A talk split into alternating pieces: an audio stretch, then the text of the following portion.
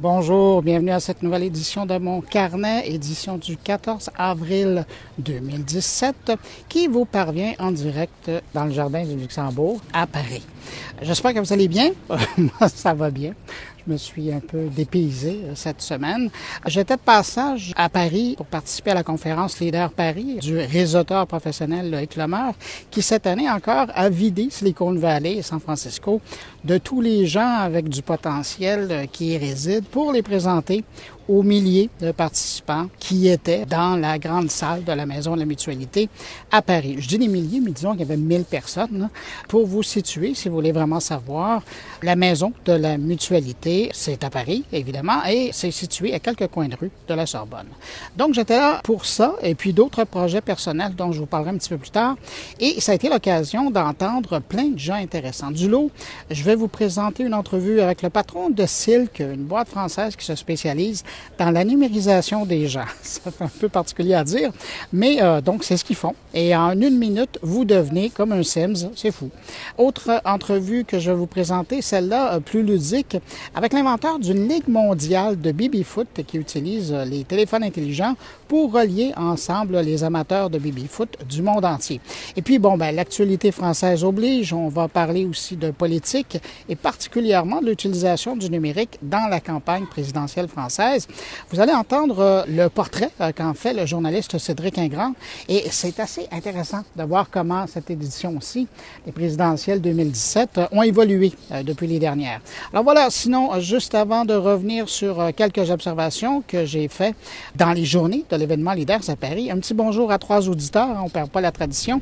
D'abord, Pierre Gagnon et sa conjointe qui nous écoutent de Lyon, ça fait deux, ça. Et puis, bon, une troisième, José Plamondon du Québec, qui, elle, nous a laissé un message sur SoundCloud.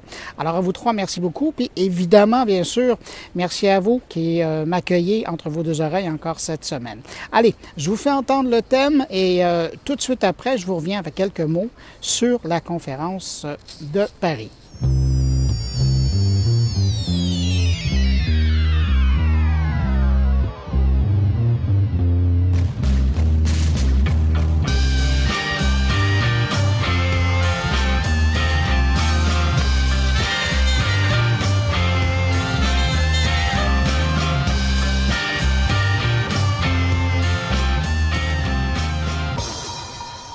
Alors voilà, toujours en direct euh, du Jardin de Luxembourg à Paris, où je suis assis tranquillement. Euh, le soleil est en train de baisser, ça commence à se rafraîchir.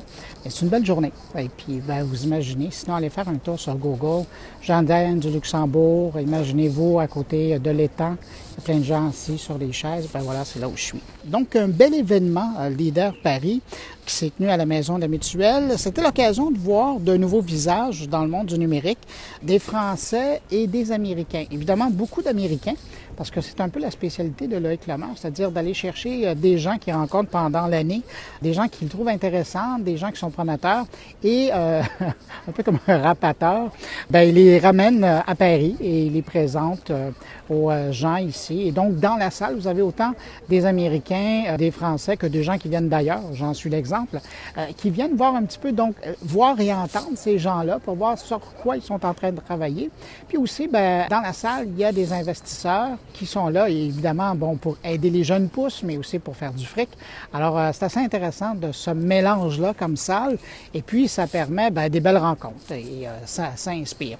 Aussi, ce qui était intéressant, c'est de voir comment euh, quand on, écoute les gens, ben, c'est de voir un peu le, le constat, comment les réseaux sociaux, finalement, c'est rentré dans l'ordre des choses. Un peu comme euh, aujourd'hui, on parle même plus quand on dit qu'on utilise un site web dans le cadre d'une campagne, d'une communication. Ben, les réseaux sociaux, c'est un peu comme ça. Hein.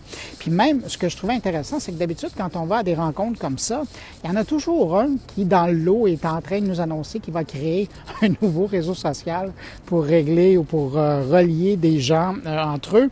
Ben, mis à part celui qui a créé la Ligue de baby-foot, et lui, c'est pour les relier, mais presque en personne, ben, il n'y a personne qui est venu venu nous annoncer qu'il allait créer un nouveau réseau social. Ça, c'est déjà une bonne nouvelle. Et puis, euh, quand on regarde les, choses, je dirais pas émergentes, mais ce qui ressort le plus, ben, c'est l'utilisation de la réalité augmentée, l'utilisation de la réalité virtuelle dans plein de contextes. Euh, moi, je me suis amusé à trois occasions. Euh, j'ai pu porter les HoloLens de Microsoft. écoutez, c'est assez fascinant parce qu'on est dans vraiment le, le mix d'expériences. on n'est pas embriqué dans un monde virtuel. Hein, c'est la superposition d'informations, euh, que ce soit des graphiques, que ce soit des données, sur le monde réel où on est. Alors euh, ça, c'est assez euh, intéressant de l'utiliser.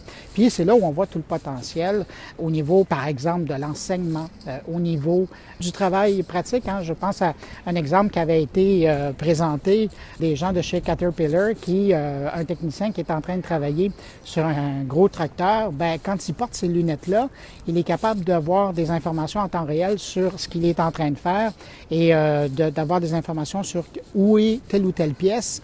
Et euh, s'il a besoin d'un complément d'information sur ce qu'il est en train de faire, bien, il peut les trouver à même euh, ses lunettes, donc qui lui permettent d'avoir à la fois ce qu'il fait, mais aussi d'accéder à de l'information. C'est quand même intéressant.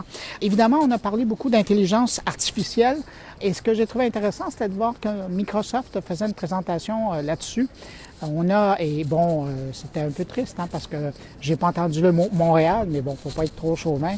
On est à Paris, alors on a parlé de ce qui se faisait en France, on a parlé de ce qui se faisait aux États-Unis. Mais disons que Montréal, euh, Contrairement il y a quelques années encore, quand on parlait de jeux vidéo, il y avait tout le temps un qui soignait le, nom de Montréal pour dire qu'il s'était installé là ou vous allez développer le marché là. Mais là, absolument rien euh, du côté de Montréal, aucune mention. Alors, je voulais quand même le dire. C'est le maire euh, Coder qui serait pas content. Mais ça fait, je le sais, on est très bon, mais euh, il n'y a pas grand monde qui le disait lors de cette rencontre-là, sauf moi quand j'avais l'opportunité de le faire. Et puis, euh, ben, des services. Hein, lors de cette conférence-là, il y a eu des annonces de plein de services. un truc qui était amusant, c'était le service BIM, B-I-M, qui est un service de réservation, mais dans les fameux grands restaurants où normalement vous devez attendre des mois avant d'avoir une table. Ben eux, ça fait un an que ça existe. Ils ont levé un million en financement et là, ils sont en ronde de, financement pour aller chercher un 3 millions supplémentaire.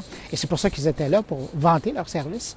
Et le concept est simple, donc, c'est que quand vous utilisez cette application-là, vous avez la possibilité de réserver ou d'accéder à ces restaurants-là qui sont tellement difficiles d'accès.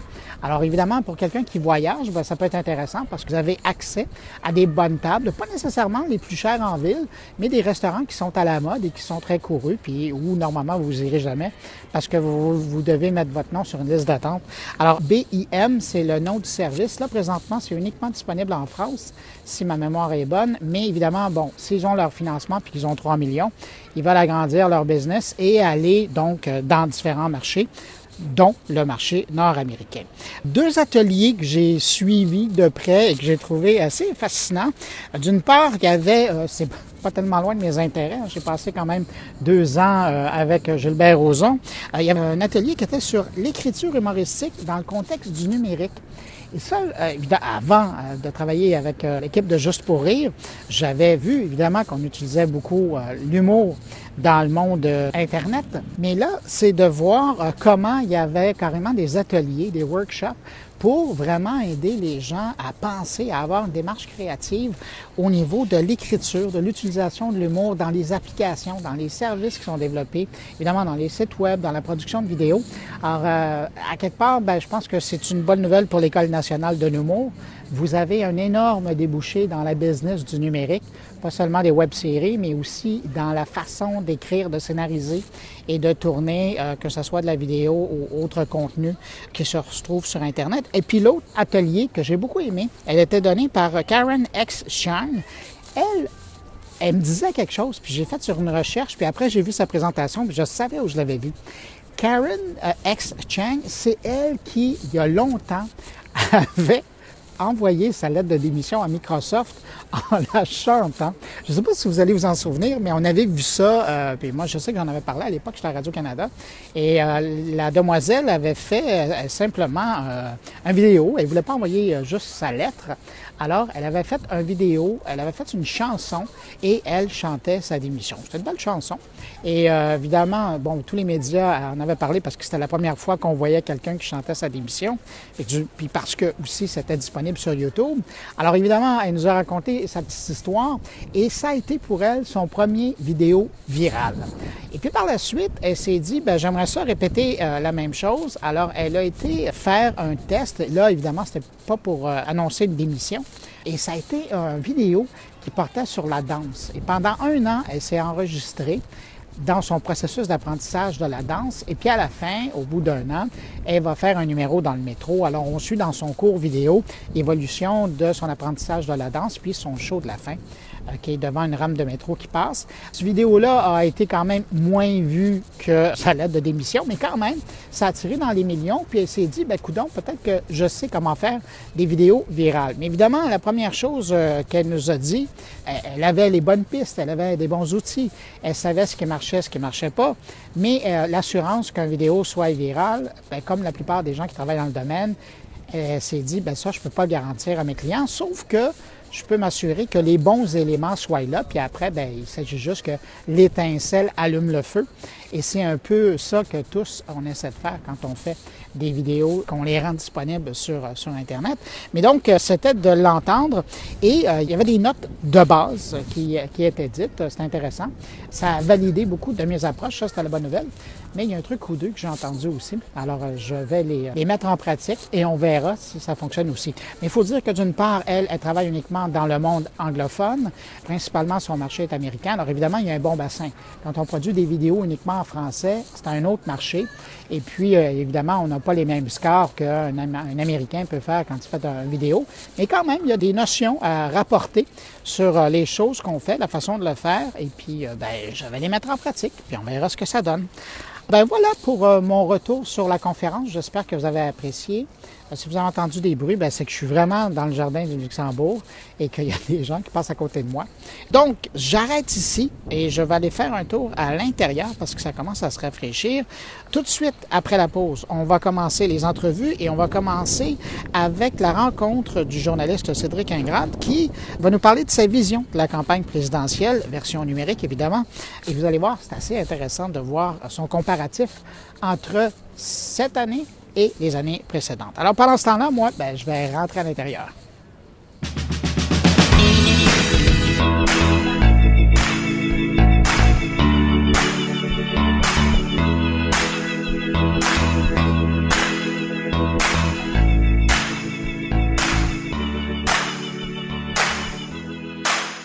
Cédric, on est à quelques journées euh, du premier tour pour euh, savoir qui sera le prochain président français. Et s'il y a quelqu'un euh, en France qui suit l'actualité technologique, numérique, ah c'est bien toi depuis longtemps. Parce qu'en politique, je suis très mauvais. Mais quand même, politique couplée numérique, ça déjà, ça, ça, va quand même bien. Et là, j'étais curieux de savoir, toi, quand tu regardes cette dernière campagne que vous venez de vivre, elle était plus numérique que les autres? Oui, parce qu'on est vraiment dans une configuration tellement particulière cette fois-là, pour cette campagne en particulier.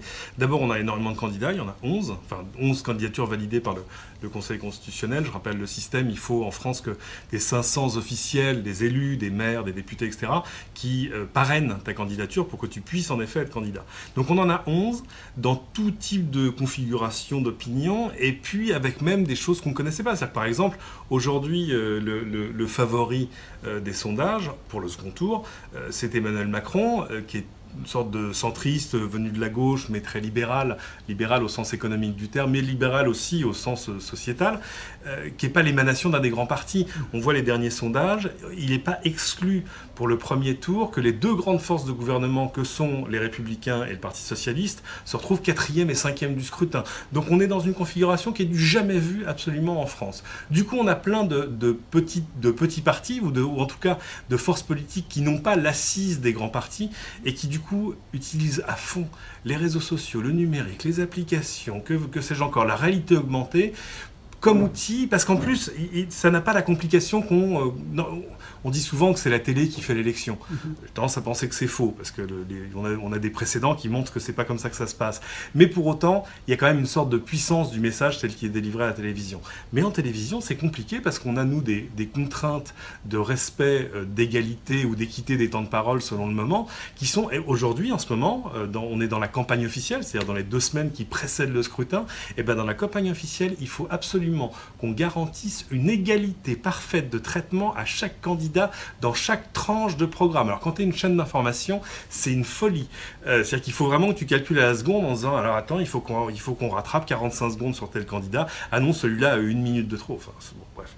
Euh, évidemment, euh, dans le digital, on n'a pas du tout ces contraintes-là. Tu peux tweeter autant que tu veux.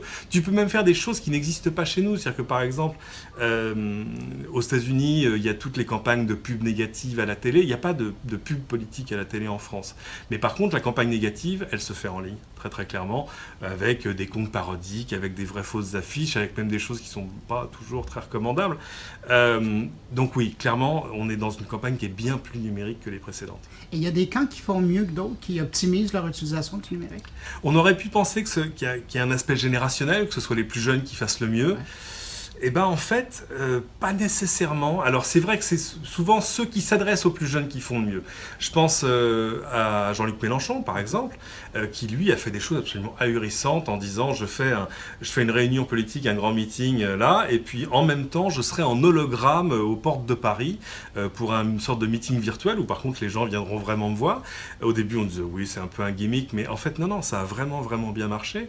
le même Jean-Luc Mélenchon qui, cette semaine, lance un jeu vidéo qui s'appelle Fiscal Combat euh, pour expliquer sa politique fiscale au, au, au, travers d'une sorte de jeu un peu vintage 8 bits, tu vois, enfin bon, euh, qui lance une web radio. Bref, ils utilisent des outils euh, qui sont forcément un peu étonnants et détonnants dans, la politique, alors que c'est vrai que par exemple les partis établis eux sont plutôt sur une mécanique euh, qui, est, qui, est, qui, est, restée la même. Ils communiquent énormément en ligne, euh, ils tweetent énormément, euh, ils, ils, font. C'est génial quand même parce que avant, t'imagines, il fallait faire du matériel de vote, les tracts, les affiches, les, les imprimer, etc. Aujourd'hui, il y, a, y, a, des partis ou des candidats, tu vas sur leur site et si tu habites, je sais pas, à Lyon, euh, tu vas chercher ta petite pastille euh, les Lyonnais avec machin et tout, tout est déjà en ligne. Donc c'est vrai que ça, ça, a démultiplié leur capacité d'action et je pense que c'est ça aussi qui a permis à des candidats comme Emmanuel Macron d'émerger parce que sans avoir l'assise politique d'être à la tête d'un mouvement qui aurait déjà des centaines de députés, de maires, etc., etc., bah, le numérique te donne une sorte te permet d'annuler ton, ton problème d'assise géographique. C'est-à-dire, coup, tu es présent, tout le monde peut aller voir tes idées, ton programme, aller voir tes vidéos, etc. Mais c'est vrai qu'il y a quand même des, choses étonnantes. C'est-à-dire que, encore une fois, Jean-Luc Mélenchon, qui n'est pas un perdreau de l'année, hein, euh, euh, ben, par exemple, il a fait une vidéo sur YouTube de 5 heures pour expliquer, dans le menu, là pour le coup, le chiffrage exact de son programme. Personne faisait ça jusque-là. Jusque-là, on disait, bon, alors voilà, les cinq grandes mesures de mon programme, c'est ça, je les ai chiffrées comme ça, et en gros, c'était fait pour passer dans une interview de 5 minutes à la télévision. Bah, là, évidemment, euh, sur YouTube, tant qu'il y a des piles dans la caméra, tu peux continuer, et du coup, il s'amuse à faire des immenses talk shows, voire même des vidéos face à son téléphone, euh, pour expliquer son analyse de, l'information du jour. Mais voilà, il y a plein de candidats, allez voir, il y a, des choses, même dans les vraiment petits candidats, euh, je pense à François Asselineau, par exemple, euh, François Asselineau, c'est le candidat du Frexit qui veut nous faire sortir de l'Europe. Euh, lui, il fait ça depuis des années, hein, il y croit dur comme fer. Et là encore, sur son site, il y a des centaines de vidéos avec. Euh, alors, il y a une vidéo, c'est explication de mon programme, ça dure trois heures.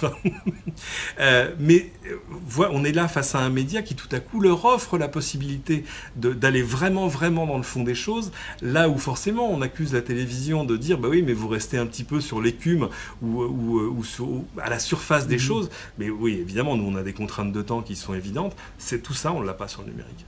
As-tu l'impression, ben, sachant, tu nous l'expliquais, sachant qu'il y a quand même le gouvernement euh, régit le temps qui est accordé à chaque euh, candidat, mmh. as-tu l'impression que bientôt euh, l'aspect numérique va être euh, légiféré aussi? C'est très difficile parce qu'aujourd'hui. Est-ce qu'on en parle? Aujourd'hui, en termes, en termes de, de temps de parole, on, compte trois choses qui sont compliquées. On compte le temps de parole effectif du candidat, quand le candidat est à l'antenne en train de parler, que ce soit en direct ou en différé, quand ses soutiens sont en train de parler, et quand on parle du candidat. C'est-à-dire, par exemple, si on a des chroniqueurs politiques qui sont en train de dire alors François Fillon, la campagne de François Fillon, comment ça se passe? Euh, C'est comptabilisé à condition que ce soit pas uniquement négatif, parce que ce serait un peu difficile de leur décompter ce temps-là. Euh, c'est très difficile parce que ton clip sur YouTube, tu le comptes, il compte pour combien? Est-ce qu'il compte pour le temps qu'il fait fois le nombre de vues Mais est-ce que les gens sont allés Enfin, c'est extrêmement compliqué. C'est le même problème que pour la publicité vidéo sur Facebook ailleurs. On dit bah oui, mais euh, il l'a vu le clip ou pas? Ah bah le clip il a démarré. Oui, mais est-ce qu'il l'a vu? Euh, C'est difficile de compter cette audience, surtout que ces, temps de parole ne concernent que les médias audiovisuels, télévision et radio, pas du tout la presse écrite, pas du tout les sites web, même l'émanation des, des, médias audiovisuels. Donc, non, ça me paraît extrêmement compliqué. Un tweet, ça vaut combien en temps d'antenne? Enfin, ça n'a pas de sens. Un tweet euh, publié à 5 h du matin vaut-il le même que vaut-il pareil que celui-là?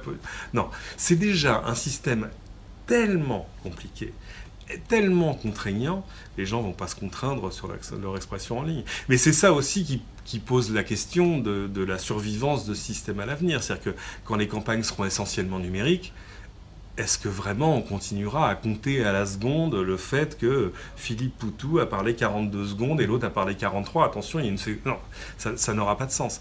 Mais euh, je pense que ça, ce seront des questions qui se poseront allez, euh, dans 5 ou dans 10 ans.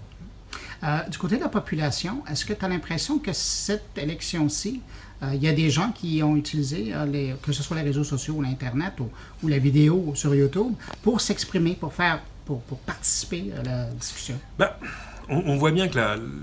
Alors c'est bizarre parce qu'on a, vraiment deux mouvements. Un, énormément de gens qui sont passionnés par cette élection.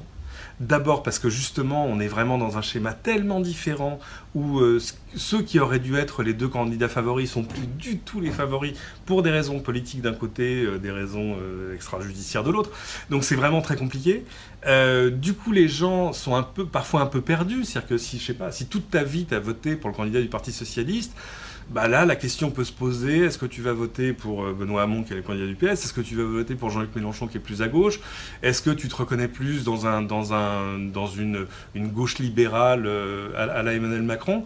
C'est vraiment difficile. Euh, du coup, oui, il y a beaucoup d'engagement, comme on dit en ligne. Euh, beaucoup de trolling aussi, il faut dire, ah oui, c'est terrible, parce que dès que tu commences à tourner, à toucher à des sujets politiques, misère de malheur.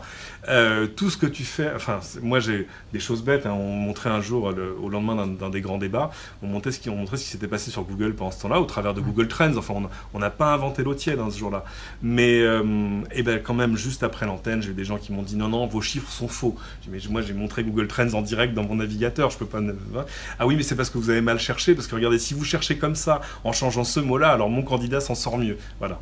Et on a la même chose sur les sondages, où c'est vrai, on a vu que les sondages sur le Brexit, les sondages sur Trump se sont trompés, dans des conditions de vote qui, qui n'ont absolument rien à voir.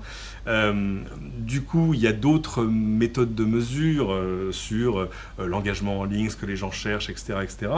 Mais évidemment, là aussi, chacun euh, se reconnaît dans le résultat qui l'arrange le mieux et te dit que les autres résultats n'ont absolument aucun intérêt. Donc c'est d'une complication sans fin, mais de fait, euh, ça crée énormément d'engagement. Les gens vont chercher de l'info, les gens discutent beaucoup en ligne, et, du coup, ça, alimente aussi euh, beaucoup de production de la part des candidats qui ont compris qu'il faut vraiment être présent. Tous les meetings, en ce moment, tu peux les suivre en direct sur Facebook, les commenter, euh, chacun peut troller chez le candidat de l'autre, etc. Euh, donc c'est à la fois fascinant et à la fois fatigant. On a, on a assez hâte que ce soit terminé quand même. Euh, quand on regarde de, de, l'extérieur de la France, il y a un mouvement populaire qui semble ressortir du lot sur les réseaux sociaux, notamment, c'est le mouvement des insoumis qui appuie euh, Mélenchon. Mhm. Eux, est-ce que c'est à l'image des activistes euh, sur Internet? Ça, Alors, c'est euh, l'émanation alors, du front de gauche, parti de gauche, il y a plein de choses. Oui, je pense que c'est quelque chose dans lequel ces gens-là peuvent se reconnaître assez aisément parce que c'est pas un mouvement révolutionnaire au sens strict comme peut l'être lutte ouvrière, etc. Mais oui, il y a quand même la tentation de dire du passé faisons table rase, comme dans l'international. Et d'ailleurs, c'est amusant parce qu'on voit maintenant les intentions de vote, on voit que se reportent sur Jean-Luc Mélenchon des gens qui jamais de leur vie auraient voté pour un candidat euh, PC ou Front de Gauche, etc. Donc euh, il, y a une, il, y a une espèce, d'incarnation euh, d'homme d'État très à gauche qui plaît beaucoup. Euh, bon, quand on creuse dans le programme, on est, on est parfois surpris. Je pense qu'il y a un bug sur leur site web. Ils ont mis un simulateur fiscal en disant qu'est-ce que vous allez gagner ou perdre si, la, si notre réforme fiscale est, appliquée.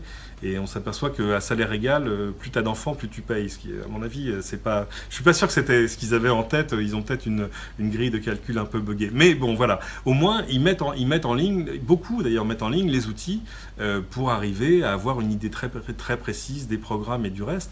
Euh, de, fait, il y, a de toute façon, et ça on le sentait déjà depuis quelques mois, une, volonté qui va d'ailleurs qui dépasse les clivages politiques habituels de renouveler totalement euh, la, classe politique. On l'a vu, c'est-à-dire que c'est quand même l'élection où euh, il y, a un an ou deux ans, on aurait dit bon allez à tous les coups, ça va être euh, François Hollande va se représenter logiquement, et puis il va se retrouver face à Alain Juppé ou Nicolas Sarkozy.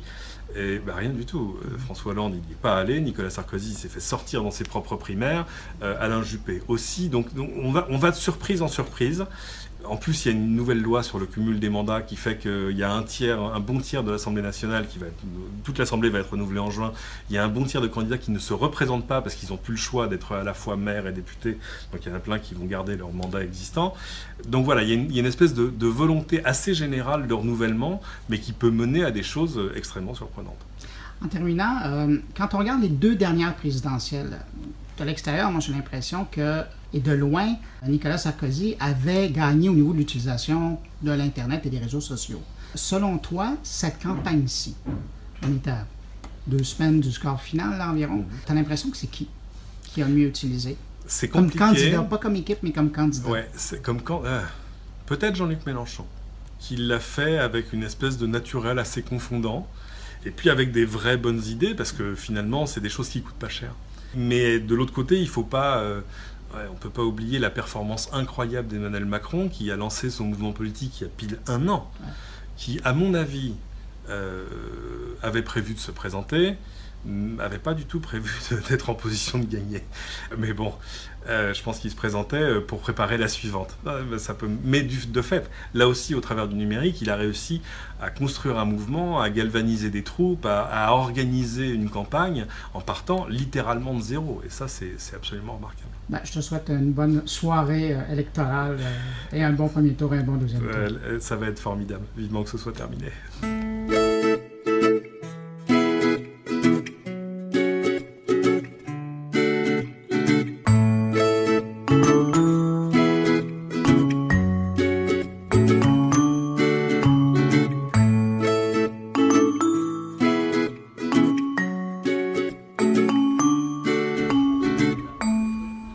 Voilà pour la politique française. Pour la deuxième entrevue, je vous propose d'écouter les propos d'Édouard Deslandes.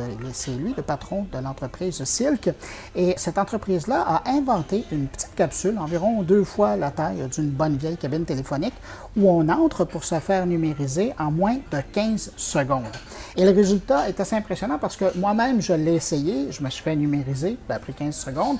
Et en sortant, on devait attendre une heure avant de recevoir notre personnage. Et donc, une heure plus tard, je suis repassé et j'ai mis euh, sur la tête un casque HoloLens de Microsoft et là, ben, je me suis vu grandeur nature, comme si j'étais un Sims, mais devant moi. C'est assez impressionnant de se voir numérisé comme ça en personnage devant moi. Et je pouvais bouger, je pouvais me faire bouger, euh, tout simplement en envoyant des commandes. Alors, je pouvais marcher, je pouvais m'asseoir, je pouvais danser. Mais donc, c'est ça. Alors, c'était assez euh, impressionnant de voir ça. Alors, évidemment, ça m'a intéressé de, savoir qu'est-ce que c'était cette entreprise, qui était leur public et euh, quand est-ce qu'on pourrait voir ce numériseur ou ce numérisateur de personnes dans des événements importants ou même dans des entreprises. Alors, j'ai parlé avec Édouard euh, Deslandes. C'est l'entrevue qu'on écoute et ça a été fait dans le cadre de la conférence Leader Paris. Alors, j'aimerais que vous me présentiez l'entreprise et ce qu'on voit derrière vous. Alors, l'entreprise s'appelle Silk. Elle est née en 2011. On a travaillé pendant 4 ans en RD euh, de façon acharnée euh, pour euh, proposer en fait la nouvelle identité digitale à chacun d'entre nous pour aller dans les univers immersifs. On pense que le web de maintenant et demain, c'est effectivement l'immersif et qu'il faudrait euh, créer de l'émotion euh, dans ces univers immersifs. Et donc on veut démocratiser le fait d'offrir à chacun cette nouvelle identité digitale. Donc cette machine que vous voyez derrière euh, moi s'appelle la, capsule, la capsule Silk. Elle est complètement autonome et elle permet de créer 60 avatars articulés à l'heure. Donc c'est quelque chose d'assez exceptionnel, il y a beaucoup d'électronique à l'intérieur. On a une partie logicielle qui se trouve déportée dans le cloud et euh, dès lors que vous avez fini en fait euh, votre session à l'intérieur de la cabine, eh bien vous avez, vous attendez à peu près une heure pour recevoir votre avatar articulé, compatible dans tous les univers immersifs. Aujourd'hui, votre cabine et le système, est-ce que c'est déjà sur le marché? Alors, ça, vous avez devant vous le prototype de pré-série. Et on a deux usines, une à Angers et une à Dubaï, pour produire en fait ces cabines en masse et on est euh, dans un moment assez euh, charnière, c'est-à-dire qu'on a rencontré beaucoup de grands comptes et de marques qui vont, euh, eux, s'intéresser à, ces sujets-là et avec qui on bâtit une stratégie autour de l'immersif et autour de l'avatar. Et votre clientèle, ça peut être qui? C'est très ouvert. ça peut être des aéroports, des gares, mais aussi des marques de luxe, du vêtement, du gaming forcément. donc c'est très très ouvert. Et finalement, euh, on est sur un sujet de euh, photo, de personnification, et donc ça, va pour tous euh, les univers en fait. Hein. Il n'y a, pas a aucune frontière là-dessus. La seule frontière, c'est l'imagination. Donc quand vous discutez avec des marques ou des grands comptes, eux-mêmes sont déjà inscrits dans une réflexion autour de l'immersif et ils veulent aussi personnifier, avoir des clients, travailler sur la relation client.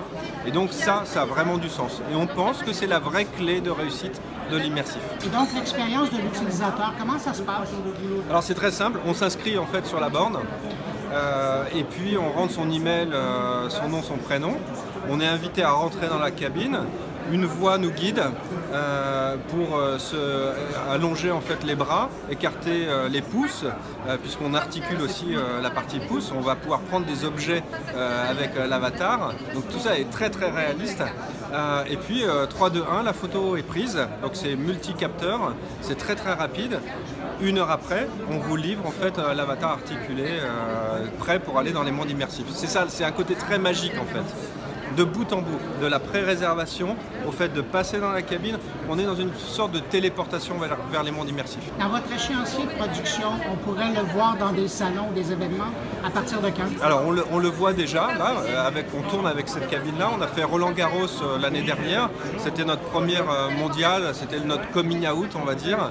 Et, et, depuis, on a fait, enchaîné plusieurs événements, ce qui nous a permis de qualifier encore plus euh, toute notre stratégie euh, autour de l'accompagnement et du conseil des grands comptes, mais aussi de euh, peaufiner la cabine et tout le processus automatique.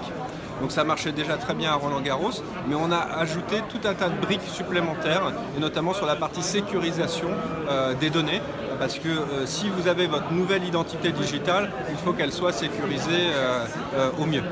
Est-ce que c'est un des gros enjeux que vous avez à faire face, la sécurité Alors, les enjeux, euh, ils sont euh, de plein d'ordres euh, différents.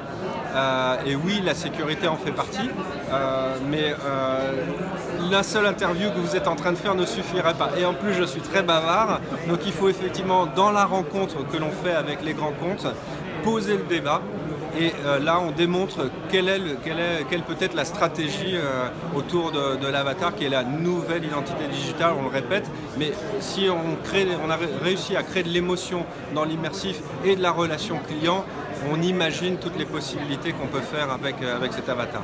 Merci pour l'entrevue. Merci beaucoup.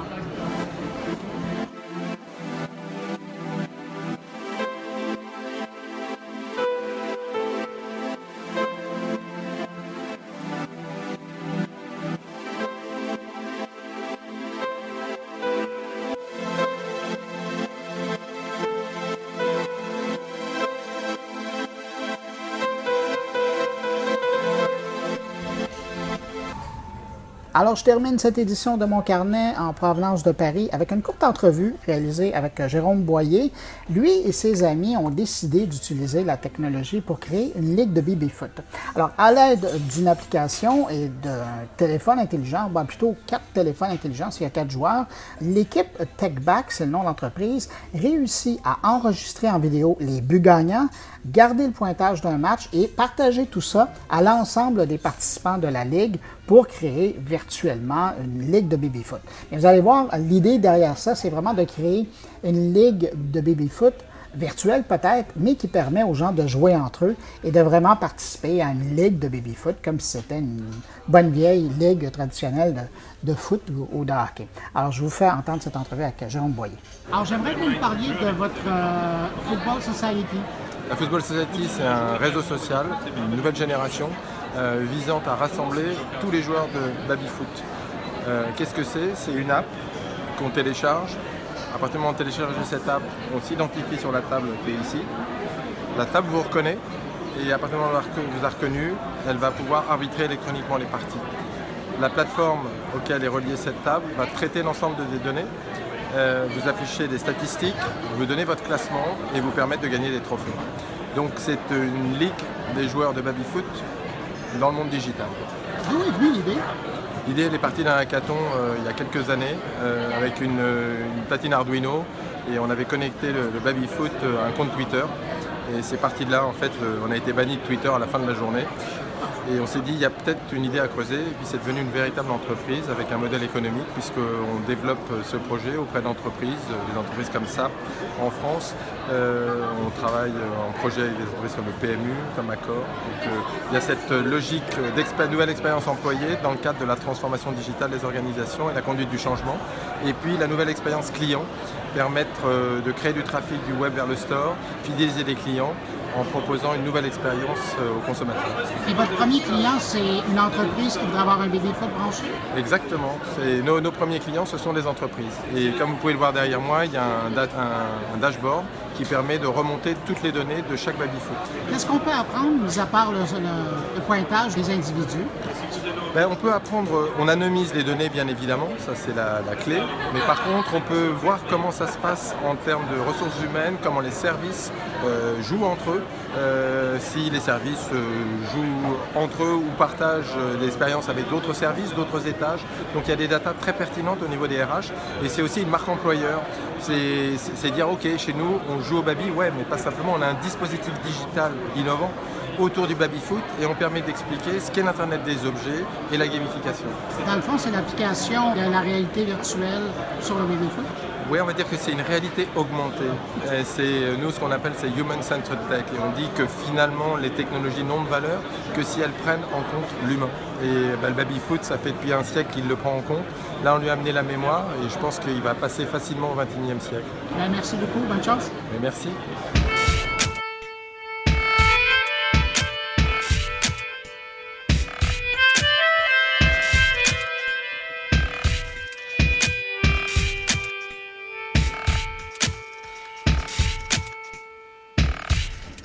Eh bien voilà, c'est tout pour cette édition de mon carnet qui vous parvenait de Paris, où j'étais pour l'événement Leader Paris.